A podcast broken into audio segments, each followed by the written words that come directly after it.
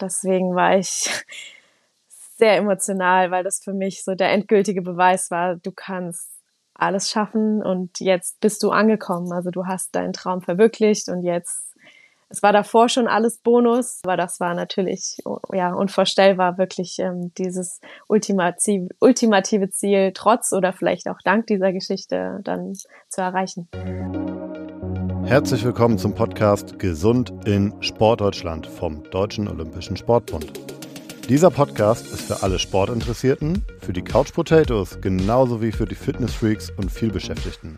Denn unser Thema geht jeden etwas an. Die Gesundheit. Ich bin Paul Burber, euer Host, und ihr hört hier jeden Monat wertvolle Tipps von Expertinnen, wie ihr mit Sport anfangen könnt, um eure Gesundheit zu stärken. Wo ihr den richtigen Sportverein findet und welche neuen Trends es gibt. Wir wollen euch informieren, inspirieren und motivieren rund um die Themen Sport und Gesundheit.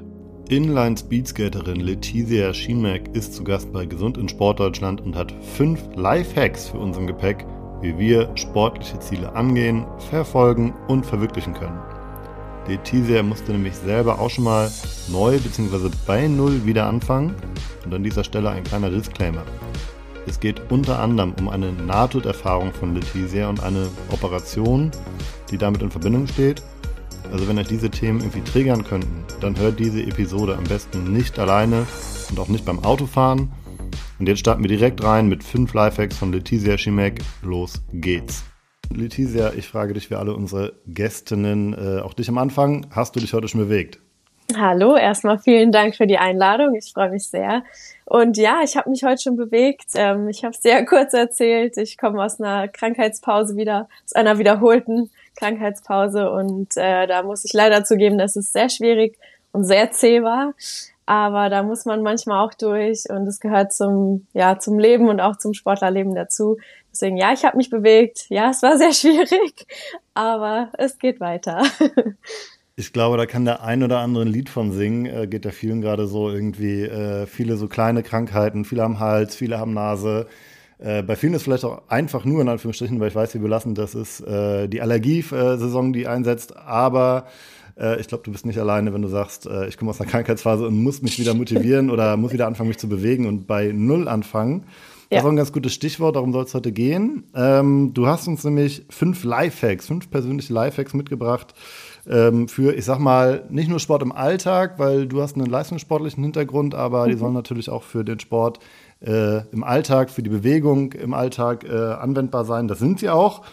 Ähm, und ich glaube, du hast sogar noch einen Geheimtipp am Ende mitgebracht. Äh, ja. Jetzt nur als kleiner Teaser. Dazu später mehr. Weil erstmal wollen wir dich noch ein bisschen kennenlernen. Du hast gerade gesagt, du mhm. hast dich schon bewegt. Was hast du denn gemacht heute? Ich war heute Mountainbike fahren. Das ist eigentlich immer so Montagmorgen meine, mein erstes Training der Woche. Sonntags habe ich Ruhetag und das ist dann immer ein schönes Einstiegstraining. Ähm, genau, deswegen war ich Mountainbike fahren im Wald. Es war sehr matschig, was aber auch Spaß gemacht hat. Und äh, ja, im Wald tanke ich auch immer ganz gut die Akkus auf und deswegen freue ich mich immer montags damit beginnen zu können. Klingt nach einem richtig geilen Start in die Woche, schön mit Action. Eigentlich mhm. bist du aber keine Mountainbikerin von Haus aus, sondern du bist Inline-Speedskaterin. Ähm, genau. Vielleicht kannst du mal ganz kurz erklären für alle, ich weiß, das hast du schon das ein oder andere Mal gemacht, aber machst auch trotzdem nochmal mhm. für uns. Äh, was ist das für ein Sport? Was ist Inline-Speedskating genau und wie bist du dazu gekommen? Also Inline-Speedskating kann man sich so vorstellen wie das laufende Leichtathletik und Bahnradsport auf Inline-Skates. Also wir haben sehr hohe Geschwindigkeiten, auch bis zu 50, 60 km/h in den Top-Geschwindigkeiten. Es gibt verschiedene Disziplinen von Sprint bis Langstrecke, das heißt von 100 bis also 100 Metern bis äh, zur Marathondisziplin. Äh, Berlin-Marathon zum Beispiel ist sehr bekannt. Und genau, ich bin Sprinterin, ähm, das heißt 200, 500 und 1000 Meter, da bin ich zu Hause. Und da fahren wir ähm, auch über, also es gibt Vorläufe, Halbfinals, Finals, über die, also über die Runden qualifiziert man sich quasi dann weiter ins Finale. Und am Ende zählt die vordere Rolle. Also wer dann vorne ist, hat dann das Rennen in den Sprintdisziplinen gewonnen. Habt der eine oder andere vielleicht schon mal gesehen, ne? beim Marathon, du hast es erwähnt, da sind, äh, bevor der Start ist der Läuferinnen und Läufer, äh, wenn man ein bisschen früher schon da ist, sind äh, einerseits Handbiker ganz oft ähm, da unterwegs und die Inline-Speedskater. Warum? Ja klar, ihr seid viel, viel schneller. Auf jeden Fall. Äh, als als ja. normale Läufer. Ich weiß ja. nicht, was auf einer Marathonstrecke, was braucht da ein Inline-Speedskater so? Für, also ich glaube, der Rekord bei den Männern liegt jetzt, oh, jetzt müsste ich, äh, ich glaube so um die 55 Minuten. Ich weiß nicht, ob das schon wieder geknackt wurde. Ähm, auch in Berlin. Also es ist ein super, super schneller Kurs und die Frauen sind jetzt auch so bei einer Stunde fünf, würde ich sagen. Also ist schon, geht schon gut ab. Aber auf jeden Fall doppelt so schnell äh, wie der normale Marathon, also mal mindestens doppelt so schnell, eher schneller. äh, lohnt sich auch auf jeden Fall, sich das mal sowohl beim Start als auch im Ziel anzugucken. Äh, aber wir kommen gleich noch dazu. Ähm, und es ist so ein bisschen vielleicht vergleichbar ja auch mit, mit, der, mit einer ähnlichen Sportart auf dem Eis, oder? Ja, also da auch eher, würde ich sagen, mit dem Short Track. Also das Long Track, das ist ja auf der Großbahn ähm, gegen die Zeit, aber da läuft man ja alleine, außer im Massenstart. Äh, und ich finde, das Short Track, das bringt mehr die Action rüber, die wir auch haben. Also wir laufen da in, in Packs zusammen. Also im Sprint äh, sind es ja so vier Leute und in der Langstrecke sind es, glaube ich, bis zu 30 Leuten, äh, die auf einmal laufen. Und da gibt's super viel Dynamik, also viele Positionswechsel, auch Teamtaktiken, Fouls und Stürze natürlich auch, ja, das gehört dazu. Ähm, und genau, deswegen, wenn man da mal das Short Track anschaut, kann man so ein bisschen ein Bild gewinnen, äh, wie es bei uns auch aussehen kann. Ist es das, äh, was sich auch daran reizt an deiner Sportart, die Dynamik, die da drin ist? Äh, ich habe das auch letztes Jahr das erste Mal gesehen, auch live vor Ort äh, an der Strecke. Es geht richtig zur Sache, auch mit Stürzen und so weiter. Äh, ja. Die sind natürlich nicht Sinn der Sache, aber ist es das, was dich auch reizt? Äh, auf jeden Fall, also diese Dynamik, ähm, die sowohl physischen, aber auch technischen sehr hohen Anforderungen und die Taktik, die man braucht, einfach dieses Gesamtpaket und die Geschwindigkeit, die man eben erreichen kann durch eigene Kraft, das ist, das finde ich super faszinierend und ja, deswegen, ich, ich bin damals mit, mit zwei Jahren dazu gekommen, weil meine großen Brüder das gemacht haben und ich als kleine Schwester ja auch das machen wollte, was meine großen Brüder machen, ja, große Vorbilder. Und da habe ich mich dann direkt in, in, dieses, in dieses ganze Umfeld auch rein verliebt. Ja, es ist sehr familiär. Ähm, und ja, und dann habe ich mich da rein verliebt und bin einfach dabei geblieben. Und ja. ähm, man kann, glaube ich, auch noch so sagen, um sich besser vorstellen zu können, man kann ja auf jeden Fall bei dir bei Instagram vorbeigucken, dann sieht mhm. man es auch mal. Genau. Aber es ist so ein bisschen, die, die, die äh, Inline-Skates sind eigentlich so ähnlich wie die, die man kennt, jetzt rein vom optischen, aber sind deutlich größere Rollen mhm. drauf, glaube ich, keine Hinterradbremse, also keine mhm. ähm, Dingsbremse, ne? Wie keine heißt die Bremse? Fer so eine Ferse, eine Stopperbremse. Keine, genau, genau, ja. genau. Nee, also nee. so kann man sich das schon äh, vorstellen irgendwie. Genau, ja. Also wir, die Schuhe, die sind ungefähr so hoch wie, wie ja, Turnschuhe, also nur knöchelhoch. Ähm, die sind aus Carbon, ähm, das heißt sehr, eine sehr feste Schale. Und dementsprechend, oder aus dem Grund kann man sich eben sehr frei auch in dem Skate bewegen, aber auch deswegen die hohen Geschwindigkeiten erreichen. Genau. Und vielleicht äh, mal den Sprung dann zum Leistungssport. Ähm, Inline Speedskating ist kein, ist nicht im olympischen Programm, mhm. aber ist zum Beispiel bei den World Games dabei. Mhm. Und da war ich letztes Jahr auch und dann mhm. habe ich gesehen, zum Beispiel die Südamerikaner, mhm. äh, die sind da schon sehr versiert. Also ich glaube, in Südamerika ist das auch ein Riesending, ne? Es ist ein Riesending. Also in Kolumbien ist das so wie Fußball hier. Das kann man sich nicht vorstellen. Aber ich war selbst auch schon für eine Weltmeisterschaft in Kolumbien und die ähm, ja, Sportler dort, die werden gefeiert wie Superstars, die können auch tatsächlich ihr Leben damit verdienen ähm, und sich auch im Sport quasi ihre Zukunft ähm, ja, planen. Das geht bei uns natürlich nicht. Aber in, ja, wie gesagt, auch in Italien ist das ein sehr großer Sport. Da gibt's eigentlich in jeder kleinsten Stadt gibt's mindestens eine Bahn und ich sage wirklich mindestens. Ähm, da gibt's sehr große Vereine, also die machen da sehr viel richtig für den Sport. Das ist äh, sehr, sehr cool zu sehen. Also wirklich Wahnsinnsbilder, nicht nur wirklich beim Sport, sondern auch, äh, wie gesagt, die kolumbianischen Fans, das war absurd, wie laut die waren, wie viel Stimmung die gemacht haben und wirklich ohne Übertreibung Stars äh, äh, da auf der Strecke. Ähm, das habe ich jetzt angesprochen, World Games. Und da habe ich dich auch das erste Mal nicht kennengelernt, aber gesehen äh, und auch mit deiner Sportart zu tun gehabt. Und ich erinnere mich, du warst ja auch sehr erfolgreich. Du hast Gold geholt, kannst du gleich mal erzählen. Und du warst äh, da, wo ich dich dann auch gesehen habe, auf der, auf der, bei der Siegerehrung, sehr emotional. Und ich glaube, das war auch nicht nur mhm. wegen deines sportlichen Erfolgs im Endeffekt, oder?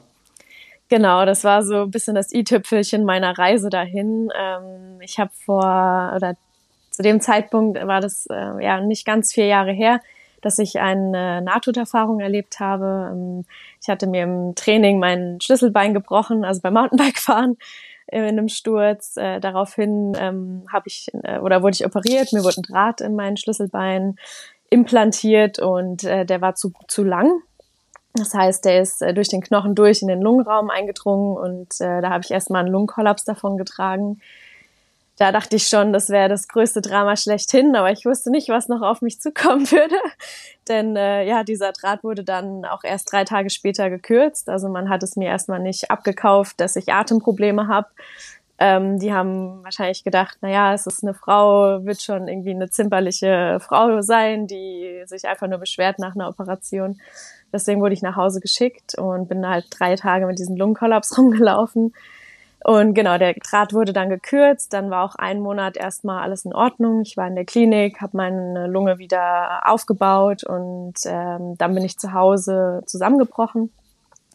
Und auch hier wusste wieder keiner, was los ist. Ich hatte ja krasse Kreislaufzusammenbrüche und ähm, ja, ich, fasse es mal kurz. Viele Stunden später hat dann eine Kardiologin in der Notaufnahme ähm, festgestellt, dass äh, in dem Blutbeutel, also der Beutel, der um das Herz drumherum ist, ähm, nee, der Herzbeutel, jetzt nochmal vorne, genau, die Kardiologin hat festgestellt, dass in dem Herzbeutel, der um das Herz drumherum ist, ähm, ganz viel Blut war und äh, nach und nach wurde dann festgestellt, dass dieser Draht der erst zu lang war und dann gekürzt wurde, äh, in meine Aorta reingewandert ist. Das heißt, er hat sich auf den Weg gemacht, hat sich gelockert, ist durch die Lunge in die Aorta rein, hat die Aorta perforiert und somit ist dann das ganze Blut in den Herzbeutel reingeflossen und hat dann das Herz so komprimiert, ähm, dass es nicht mehr schlagen konnte.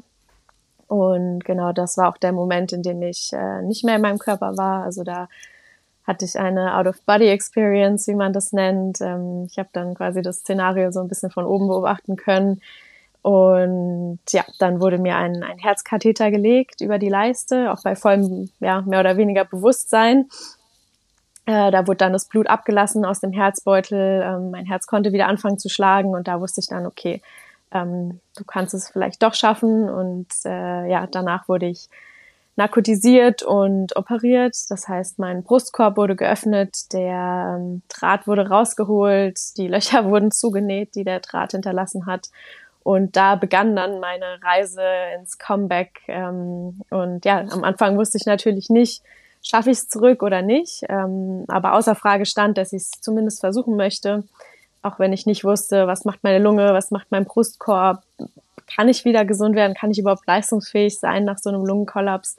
Also wollte ich gerade sagen, man muss sich das so vorstellen, mhm. äh, sowohl körperlich als auch geistig, mhm. man fängt wirklich bei Null an. Ja, ne? das, ist, das war wirklich bei Null. Einmal, ja, also ja. ich musste wieder wieder laufen lernen im Prinzip. Also das, das habe ich jetzt so runtergerattert die Geschichte, aber es war natürlich super intensiv, super emotional. Ich war hochtraumatisiert. Ähm, ein Teil ein Teil des Traumas ist auch heute noch in mir. Also ähm, verschiedene zum Beispiel Helikoptergeräusche triggern mich heute noch, ähm, weil ich mit dem Helikopter dann von der einen Klinik in die andere geflogen wurde zum Beispiel. Ähm, das, das bleibt schon. Also es ist, war eine, war Todesangst und das hinterlässt seine Spuren. Und ja, mit dem, mit dem Lungenkollaps, das ähm, ist auch heute noch nicht so, wie es früher war. Das muss ich auch einfach eingestehen. Aber genau, das erklärt so ein bisschen, warum diese Siegerehrung für mich so emotional war, weil ich eigentlich nicht lange Zeit davor nicht wusste, äh, kann ich überhaupt überleben? Also ganz grundsätzlich ähm, schaffe ich das und dann natürlich Punkt zwei, werde ich überhaupt wieder gesund? Und Punkt drei, ähm, kann ich wieder Leistungssport machen? Punkt vier, kann ich den Leistungssport vorne wieder an der Weltspitze machen? Das ist ja, da, da geht es ja um, um wenige Prozent, die dann ähm, den Unterschied machen zwischen, ist meine Rolle vorne oder die der Gegnerin. Und wer so einen Rucksack auf dem, auf dem Rücken zu tragen hat, bei dem äh, ist natürlich viel mehr offen. Also äh, geht das überhaupt oder nicht? Ähm, und ja, diesen, diese ganze Arbeit, die ich da rein investieren musste, um wieder zurückzukommen, ähm, war natürlich für mich unglaublich groß. Und äh, ja, sowohl meine Psyche natürlich, ähm, ja, diese, diese ganzen Traumata zu verarbeiten, meine Angststörungen, die ich danach hatte. Also es war wirklich ähm, ja nicht ohne. Und genau, auch die physische Seite natürlich, die bei mir, das hat mich über ein halbes Jahr gekostet, äh, überhaupt wieder normal leben zu können. Und äh, genau, deswegen war ich sehr emotional, weil das für mich so der endgültige Beweis war, du kannst alles schaffen und jetzt bist du angekommen. Also du hast deinen Traum verwirklicht und jetzt es war davor schon alles Bonus, ähm, was ich leben durfte, aber das war natürlich ja unvorstellbar, wirklich ähm, dieses ultimative Ziel trotz oder vielleicht auch dank dieser Geschichte dann zu erreichen. Ich, ähm, es ist eine unfassbare Geschichte. ähm, ich habe tausend Fragen, ehrlich gesagt, dazu. Ja. Ähm, ich kann allen nur empfehlen, du hast einen eigenen mhm. Podcast. Mhm. Da sprichst du sehr ausführlich und sehr transparent über deine Erfahrungen. Ähm, hört euch den unbedingt an. Es ist nämlich so schockierend, wie die Geschichte ist, muss man ja sagen, ähm, weil sie gefühlt jedem passieren kann. Mhm. So, so, schön ist sie auch, weil es im Endeffekt total mhm. inspirierend ist, ne? wie du dann da rausgekommen mhm. bist, also in meinen, in, in meinen Augen zumindest. Dankeschön. Und äh, ja, dass du einem Erfolg äh, gemacht hast oder mit einem Erfolg krönen konntest. Mhm. Ähm, Verlinken wir in den Show Notes. Hört euch den Podcast an von Letizia und wir versuchen jetzt irgendwie die Kurve zu kriegen, mhm. ohne da jetzt genau drauf einzugehen, weil das passt eigentlich ganz gut. Ähm, es muss nicht jeder dem Tod von der Schippe gesprungen sein, um mhm. erst wieder ne, bei mhm. Null anzufangen. Oder ja. vielleicht fängt man noch nicht ganz bei Null an. Aber wir wollen ja äh, heute fünf Tipps geben, fünf genau. Lifehacks. Und äh, auch natürlich aus deiner Historie, aus deiner mhm. Erfahrung, aus deiner Geschichte heraus bist du da, glaube ich, sehr geeignet für. Und ähm, ja, ich würde sagen, wir starten einfach mal rein, mhm. weil ich glaube, was ganz wichtig ist am Anfang, ist, man muss sich natürlich fragen, äh, warum will ich überhaupt Sport machen? Genau. Ist das so? Genau, das ist auch so mein erster, mein, mein erster Hack quasi. Ähm, aufgrund dieser Geschichte musste ich mir natürlich auch Fragen stellen äh, und da bin ich drauf gestoßen, auch mal meine Kompassnadel so ein bisschen auszurichten. Also wie du schon sagst, warum mache ich diesen Sport überhaupt? Also ich habe ja auch einen Grund gebraucht, um mich wieder zu motivieren oder ein bisschen eine Richtung zu bekommen, wo soll die Reise denn hingehen nach diesem, nach diesem Ereignis. Aber wie du sagst, man muss auch nicht äh, erst sowas erlebt haben, um sich diese Fragen zu stellen. Deswegen Punkt Nummer eins, auf jeden Fall die Kompassnadel ausrichten. Das heißt, sich die Frage beantworten, warum mache ich diesen Sport und welche Ziele, welche Erfolge erhoffe ich mir denn durch diesen Sport? Also was möchte ich damit erreichen? Und ich glaube, wenn man diesen groben Wegweiser schon mal hat, dann äh, ist es egal auf welchem Niveau ähm, sehr klar, ähm, wo man hin möchte und äh, auch wie man das vielleicht erreichen kann. Und ich glaube, es hilft total, wenn man sich so ein bisschen damit auseinandersetzt auch mal. Ne? Warum will ich eigentlich Sport? Man will ich Sport machen, weil ich mit mir unzufrieden bin? Will ich äh, gesund sein? Will ich äh, tatsächlich ein Ziel erreichen? Also, genau. Also, ne, Marathon ja. laufen oder so? Und ist das ja. dann auch die Lösung für mein Problem? Also will ich, ähm, auch wenn es sowas ist wie, wie banal, wie, wie abnehmen, möchte ich abnehmen und mache deswegen den Sport, reicht das vielleicht aber auch gar nicht aus, weil vielleicht ist da ja noch ein ganzer, ein ganzer, wie soll ich sagen, ähm, na, eine, eine ganze Gewohnheitsgeschichte hinten dran. Ne? Was esse ich denn? Wie schlafe ich denn? Ähm, deswegen, warum willst du diesen Sport machen? Also ist das wirklich dann die Lösung zu dem, was du dir daraus erhoffst oder nicht? Auf jeden Fall. Also das ist schon mal wichtig, glaube ich. Ja. Kompassnadel ausrichten, das hast du schon gesagt. Mhm. Ich, ich schreibe hier nämlich mit, dann können wir es am Ende mal zusammenfassen. ja. Ich male einen Kompass nebenbei und schreibe Kompassnadel genau. ausrichten. Ja. Äh, was wäre der nächste Genau, Tipp? darauf aufbauend ähm, würde ich sagen, eine Prioritätenliste erstellen. Also weil man kann ja ein Ziel haben, man kann eine Richtung haben, aber man wird nicht dahin kommen, wenn man nicht weiß, was ist mir wichtiger und was ist mir weniger wichtig als das. Also da muss man zum Beispiel beobachten, ähm, wie steht denn der Sport jetzt in dem Fall in Relation zur Arbeit? Wie steht der Sport in Relation zu meinem Partner, zur Partnerin, zu den Kindern oder Familie generell, Freunde? Ähm, abends ausgehen, beißt sich das? Und wenn ja, was priorisiere ich? Und wenn man von vornherein weiß, das ist mir wichtiger als das und das weniger als das, dann ähm, fallen einem auch diese alltäglichen kleinen und großen Entscheidungen einfacher. Das heißt, fällt dann irgendwie ein Geburtstag auf einen Wettkampf und äh, ich weiß aber genau, was meine Prioritäten sind, dann ähm, muss ich da nicht lange drüber ähm, überlegen, was mache ich denn jetzt und was mache ich nicht. Und deswegen finde ich super wichtig zu wissen, was sind meine Prioritäten.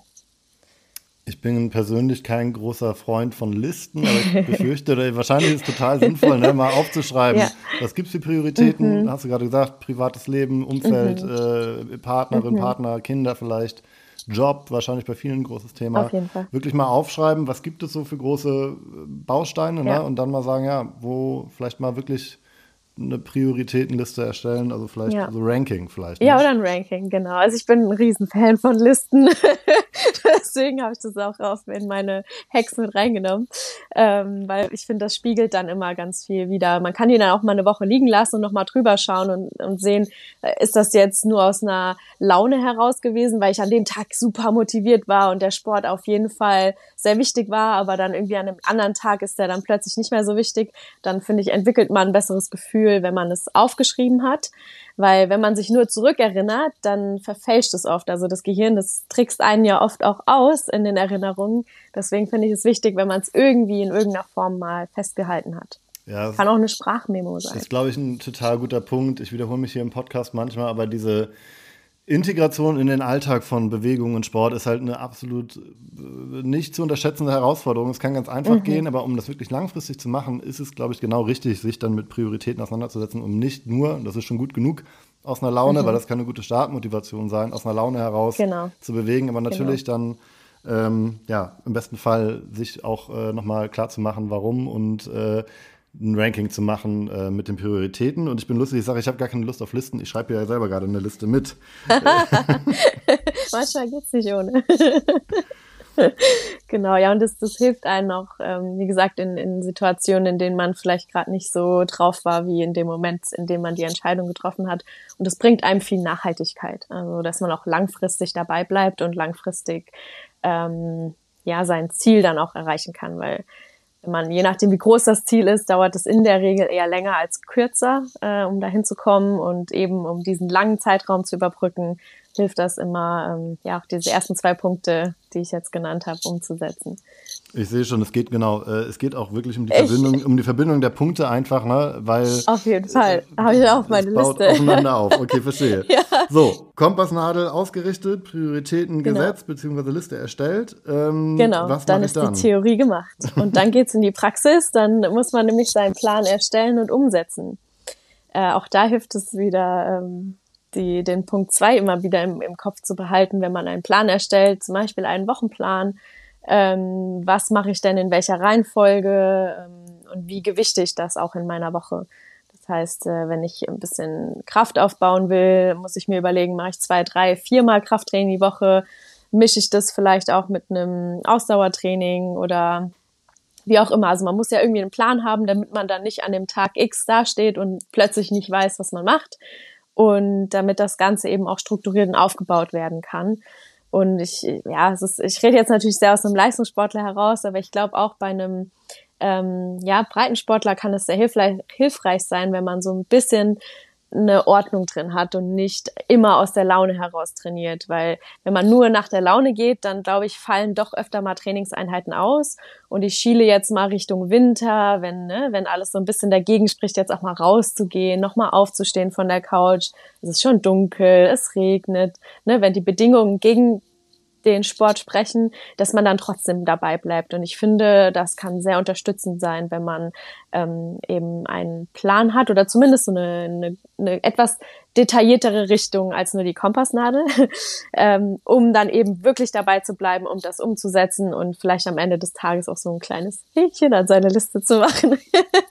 Genau, und vielleicht ist es auch da nur, ja. in Anführungsstrichen, ähm, je nachdem, wo man startet, ich will zweimal Bewegung in der Woche einbauen. Äh, auch dann vielleicht äh, nicht nur im Alltag, sondern wirklich auch mir die Zeit nehmen und ich will mir vielleicht drei Stunden in der Woche Zeit nehmen für Sport, wo ich auch wirklich die Schuhe anziehe und was mache draußen.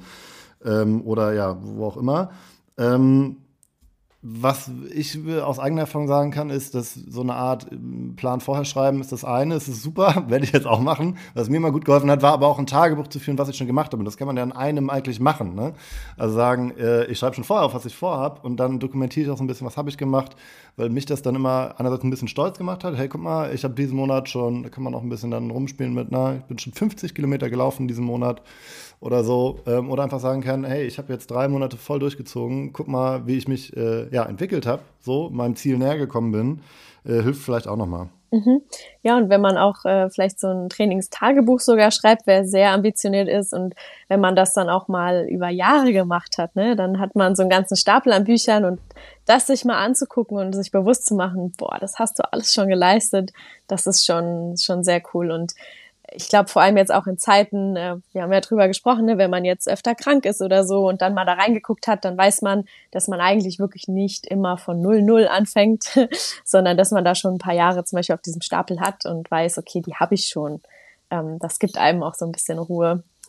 Ähm, ja, aber dafür muss man irgendwann mal angefangen haben und das auch weiterführen. genau.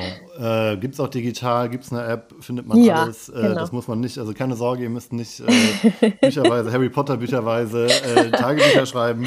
Ja. Das geht auch alles so.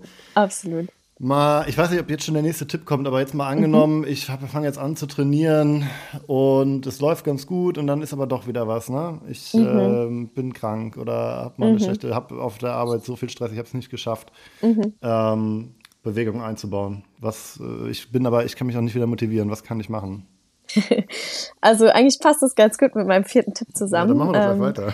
Zum einen äh, natürlich das äh, mit aufnehmen, was wir bisher schon besprochen haben und äh, Tipp Nummer vier, das Umfeld mit einbeziehen.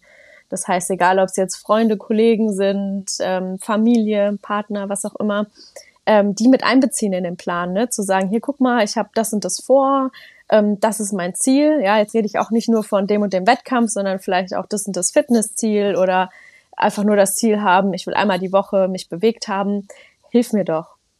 Oder ähm, guck mal, wenn ich, wenn ich das an einem Mittwoch machen will und es regnet und ich sage, ich habe keinen Bock, dann bitte stell mir die Schuhe vor die Tür, dann mache ich es auch. Oder dass man einfach auch vielleicht sagt, wie kannst du mich denn unterstützen? Ähm, und dann auch ein bisschen rauszufühlen, ist das Umfeld bereit dazu oder hindert, äh, hindert es mich sogar? Also gibt es vielleicht Freunde oder Kollegen, mit denen ich vielleicht eher nicht darüber reden kann oder die sich wirklich komplett in den Weg stellen und äh, mir schaden. Das ist ja auch so ein Ding. Ähm, dann muss man natürlich selbst entscheiden, ne? wieder auf die Prioritäten gucken, wie wichtig ist mir die Beziehung zu dieser Person im Vergleich zu dem, was ich jetzt vorhabe. Ähm, das ist jetzt natürlich als Leistungssportlerin wieder ein bisschen, bisschen krasser zu sehen als jetzt im Breitensport. Ne? Da muss man jetzt vielleicht nicht unbedingt Menschen aus seinem Leben rausschneiden. Aber wenn man jetzt große Ziele hat, die einem sehr wichtig sind, wie im Leistungssport, muss man manchmal auch darüber nachdenken. Ähm, genau, aber das meine ich jetzt einfach mit Umfeld mit einbeziehen, aber wahrscheinlich eher Richtung unterstützend. Also nicht wer kann mir helfen, sondern auch wie kann diese Person mir helfen, was was braucht sie vielleicht für Informationen, um mich dann im richtigen Moment äh, zu unterstützen. Oder hier willst du vielleicht einmal die Woche mitmachen. Ne? Also ist ja auch so eine Sache. Ähm, Sport ist ja auch ein sehr, hat auch einen sehr sozialen Aspekt. Ähm, dann äh, komm, hol mich doch ab an dem Tag, wo ich keine Lust habe, dann komme ich auch mit. Ähm, und an dem Tag, wo ich Lust habe, hole ich dich ab oder so. Ja, man kann ja viele äh, Kompromisse auch finden, um sich gegenseitig zu unterstützen. Wollte ich gerade sagen, ne, genau. ne, gerade so Trainingsbuddy im Alltag, gerade ja. wenn man dann doch gucken muss, ich will, ich will Sport machen, ich schaff's nur morgens, muss früher aufstehen, dann hilft es genau. wenn man weiß, okay, da wartet jemand. Ja, äh, ja das kann einen sozialen Druck aufbauen. Ja, genau, ein bisschen sozialer Druck schadet dann nicht. Ja, genau, deswegen diese soziale Komponente ist super wichtig, ähm, egal ob das jetzt unterstützend ist oder eben ähm, meidend, also Personen vielleicht aus dem Weg gehen in bestimmten Situationen, ähm, da muss man auch mal dran denken. Und auch wenn ihr im Freundeskreis jemanden habt, ne, der euch immer dazu verleiten will, noch äh, abends essen zu gehen, eine Pizza oder ein Bier zu trinken, äh, schmeckt alles viel, viel besser, wenn man schon Sport gemacht hat. Kann ich auch aus eigener Erfahrung, aus eigener Erfahrung sagen. ja, das kann ich gut verstehen. Und dann, ähm, äh, also Umfeld einbeziehen, ist der nächste mhm. Punkt. Ich schreibe ihr mit auf. Und dann, wo, womit geht es dann weiter? Dann bin ich ja schon sozusagen richtig im Progress. Also ich habe mir einen Plan gemacht, äh, habe schon mein Umfeld einbezogen. Also es ist jetzt auch richtig. Genau, das äh, hat jetzt Hand und Fuß. Druck gesprochen, aber es hat Hand und Fuß genau.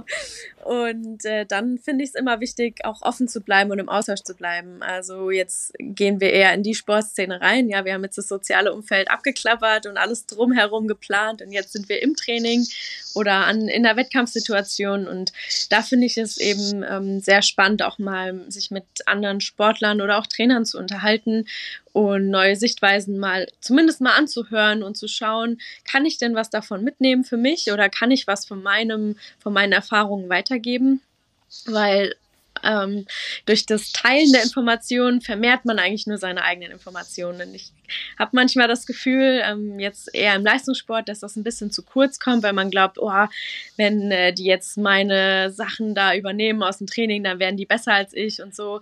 Aber das stimmt überhaupt nicht, ähm, weil kein Trainingsplan funktioniert für alle gleich. Also man kann nicht zehn Personen denselben Trainingsplan geben und dann kommt auch zehnmal derselbe Output raus.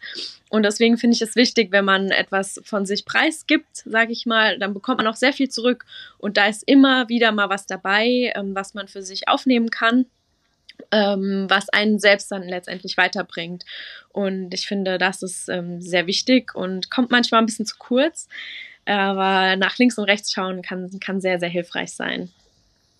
Und ich glaube, die letzten beiden Punkte sind beides Punkte, die auch super einfach aufs Thema, ist ja auch ein Dauerbrenner bei uns, aufs Thema Sportvereine passen. Ne? Also in einem Sportverein hast du im besten Fall auch eine Gruppe. Mhm. Klar, vielleicht machst du auch Mannschaftssport, das kann da sowieso sein, aber mhm. hast du eine Gruppe, mit der du Sport machst, mit der du dich austauschen kannst, die dich aber auch motiviert, weil sie auf dich wartet. Genau. Also das sind auch mal so Sachen, die super zum Sportverein passen. Ja. Ja, und dann auch mal rausgucken, also andere Vereine anschauen, andere Nationen anschauen, ja, also da ist, da ist natürlich auch viel Schrott dabei, ne? Da, deswegen, aber zumindest mal angucken und mal anhören anhören und drüber nachdenken. Das finde ich ähm, sehr wichtig. Genau. Okay, krass. Äh, das waren fünf, äh, fünf Punkte, fünf mega spannende Punkte, mhm. die auch nochmal super helfen, glaube ich. Ähm, ja. Ich fasse am Ende nochmal zusammen. Ja. Ich habe ja alles fleißig mitgeschrieben. Ich hätte noch äh, mal einen Geheimtipp, den habe ich. Ich wollte gerade sagen, ja. ihr habt es angeteasert, ne? Erzähl mal deinen Geheimtipp. den Geheimtipp. Ähm, den habe ich äh, letztes Jahr bei den World Games so richtig zum ersten Mal gespürt und das war auch so ein bisschen der Grund, ähm, warum ich die Medaille oder die Goldmedaille gewonnen habe und nicht die anderen, weil ich es geschafft habe, im richtigen Moment loszulassen und zu vertrauen. Das klingt jetzt ein bisschen, ja, vielleicht nicht, oder vielleicht ein bisschen fehl am Platz, vielleicht auch ein bisschen wuhu, aber ähm, ich habe früher immer die Menschen ähm, bisschen beneidet, die so eine Ruhe ausstrahlen. Und ich habe nie verstanden, wie man so ruhig, so entspannt und so gelassen sein kann in Situationen, auf die es drauf ankommt. Und dann habe ich mir gedacht, das, das muss ich oder das will ich auch unbedingt schaffen. Also habe ich angefangen, es mir einzureden. Ich habe mir jeden Tag gesagt, ich vertraue darin, dass alles so kommen wird, wie es kommen soll. Und, und das hat mich, äh, und, und ich bin sehr dankbar auch natürlich an dieses Rennen rangegangen, ähm, vor allem weil ich wusste, was ich schon alles hinter mir habe. Und diese Mischung aus dieser, dieser Dankbarkeit und diesem Vertrauen, was ich mir einfach eingeredet habe, ich hatte es nicht gehabt davor, aber ich habe es mir einfach so lange gesagt, bis es dann in dem richtigen Moment da war und sich alles gefügt hat. Und das ist so ein bisschen, ich sage mal ein Geheimtipp, aber ich teile ihn natürlich gerne, weil er so unglaublich wertvoll ist. Ähm, ja, wenn man, wenn man wirklich viel Arbeit in was reingesteckt hat und ähm, auch wenn man am Anfang nicht dran glaubt, dass man ne, so ein Vertrauen aufbauen kann, kann man es sich so lange zu sagen, ja, fake it till you make it, bis es dann letztendlich doch zusammenpasst. Und das habe ich letztes Jahr erfahren und das möchte ich einfach gerne teilen. Also es, es funktioniert und dieses ähm, Vertrauen in die harte Arbeit, in die viele Arbeit, die man schon irgendwo rein investiert hat, ähm, das kommt zurück und hat mir eben äh, die Möglichkeit geboten, ruhig zu bleiben in dem wichtigsten Rennen meiner Karriere. Äh, meine einmalige Chance, also es ist ein Once in a Lifetime wahrscheinlich. Und das habe ich dadurch geschafft, durch Dankbarkeit, Vertrauen und Ruhe. Und das kann man ja sowohl im Breitensport als auch im Leistungssport, auch, als auch im Berufsleben äh, anwenden. Und deswegen war mir das wichtig, das heute hier zu teilen. ich hoffe, man hat es verstanden. richtig, richtig schön. Also wirklich, äh, habe ich ja auch ein, eingangs gesagt, äh, inspirierend ähm, hast direkt den letzten Tipp auch umgesetzt, ne? im Austausch gehen, auch offen sein, auch teilen können, gönnen können, aber ne, geben und nehmen. Ja. Ähm, richtig schöner Tipp. Manchmal auch einfach mal ruhig bleiben, sich auf sich selbst vertrauen, auf sich selbst hören. Ähm, ja, richtig, richtig ja. schön, richtig stark. So, so ein Stück weit ein bisschen zurücklehnen und rauszoomen. Also das, das hat mir immer geholfen, dieses große Bild anzuschauen. Ja, also nicht nur das große Bild von dem einen Tag oder von dem Wettkampf, sondern des ganzen Lebens. Also ist es jetzt im Kontext des, des großen Lebens, wie, wie gerechtfertigt ist das jetzt hier so, uha, super gestresst zu sein? So nein, es ist einfach nur schön, die Möglichkeit zu bekommen und ich bin dankbar dafür und Punkt. Schöner That's Punkt. It. Schöner Punkt. Lass uns die Klammer nochmal schließen. Wir haben ja mit Inline Speed Skating mhm. angefangen. Ähm, vielleicht ist jetzt auch jemand total motiviert, deinen Plan anzuwenden, direkt auf Inline Speed Skating. Wo kann ich eigentlich Inline Speed Skating machen? Ist das weit verbreitet in Deutschland oder muss ich irgendwo wohnen? Oder ähm, mhm. erzähl mal. Also es ist tatsächlich doch ähm, sehr verbreitet, also in der Fläche, aber ähm, immer doch sehr punktuell. Also ich trainiere ja zum Beispiel in Groß-Gerau, das heißt, wer aus dem Rhein-Main-Gebiet kommt, äh, der kann natürlich gerne mal ins, ins Vereinstraining kommen und mal schauen oder einfach mal ins Gespräch kommen mit den äh, Trainern oder Sportlern, die da sind. Ähm, das findet man im Internet, also Inline Speedskating Groß-Gerau. Da gibt es dann die Adresse und ansonsten kann man auf der Verbandsseite mal vorbeischauen und ich glaube, dass es da auch mal eine Map gab, ähm, also eine Karte, auf der die Vereine in Deutschland äh, eingetragen wurden. Ähm, es gibt einige Vereine, aber wie gesagt sehr punktuell. Ähm, aber überall irgendwie ein bisschen verteilt. Und wer ja. es nicht schafft, selber anzufangen, aber es vielleicht mal sehen will, schaut es euch an. Auf jeden Fall. Äh, erste Adresse wäre da Letitias Instagram-Account. Da sieht man ein paar Bilder und auch ein paar Videos. Verlinken wir. Ähm, Letizia, dein Podcast muss gehört werden, wirklich. Mhm. Da kommen immer mehr. Von Null zu Gold Podcast. Genau, kommen, kommen, kommen noch mehr Folgen raus nach und nach, aber du erzählst da wirklich auch gerade am Anfang sehr ausführlich und sehr nah und spannend und transparent über deine Geschichte. Ähm, das würde ich ihm ans Herz legen, verlinken wir auch. Ich wiederhole nochmal. Kompassnadel ausrichten, Prioritäten setzen, Plan erstellen und umsetzen, Umfeld einbeziehen, vielleicht anpassen ja. und äh, offen bleiben im Austausch mit anderen und eigentlich das Allerwichtigste, Punkt 6, äh, vertraut auf euch selbst, hört auf euch selbst, ähm, ja. seid dankbar und ähm, ja, genau. hast du dem noch was hinzuzufügen? Ähm, nee, ich glaube, das war tatsächlich ähm, alles, was ich dazu zu sagen habe. ja, aber wie gesagt, der Punkt 6 ist mir wirklich der wichtigste geworden. Ähm, das ist natürlich das i-Tüpfelchen auf allem, aber ich glaube, wenn man das irgendwie in seinem Leben integrieren kann, dann kann man das auf alles anwenden und das ist so ein schöner Game Changer und es gibt einem viel Kraft und Energie zurück und hilft einem auch mehr Energie für andere Dinge da zu haben. Also das heißt, wenn man eh schon dankbar und eh schon glücklich in den Tag startet, dann was soll noch passieren? Also ja, das ähm, ja, hat mein Leben auf jeden Fall von Grund auf verändert, diese Einstellung zu lernen. Ja. Vielen Dank für deine Zeit, Letizia. Vielen Dank für das Gespräch, für den großartigen Input. Ich habe zu danken. Bis zum nächsten Mal. Alles klar, Dankeschön. So, an dieser Stelle habe ich noch einen letzten Punkt in eigener Sache. Und zwar war es für mich die letzte Episode als Host, als euer Gastgeber von und bei Gesund in Sportdeutschland. Aber keine Sorge, der Podcast geht weiter mit spannenden Themen und neuem Host. Also bleibt dran. Mir hat es großen Spaß gemacht, hier mit euch viel zu den Themen rund um Sport und Gesundheit zu lernen und zu erfahren. Ich werde viel davon mitnehmen und ich hoffe, ihr macht das auch.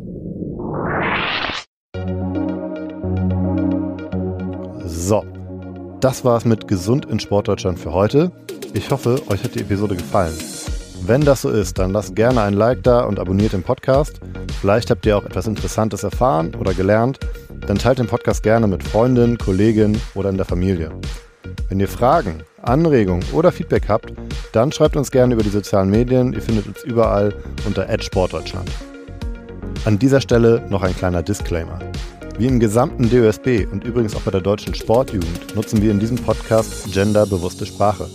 Das versuchen wir immer einzuhalten und umzusetzen. Allerdings befinden wir und insbesondere auch ich uns dabei in einem ständigen Lernprozess und ich bitte euch zu entschuldigen, wenn uns die Verwendung genderbewusster Sprache gerade im Live-Gespräch mal nicht gelingt. Wir versuchen hier immer besser zu werden.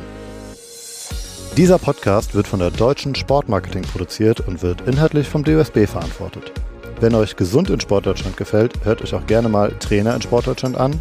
Alle Infos zu dem Podcast und auch zu allen weiteren Themen findet ihr auf dosb.de.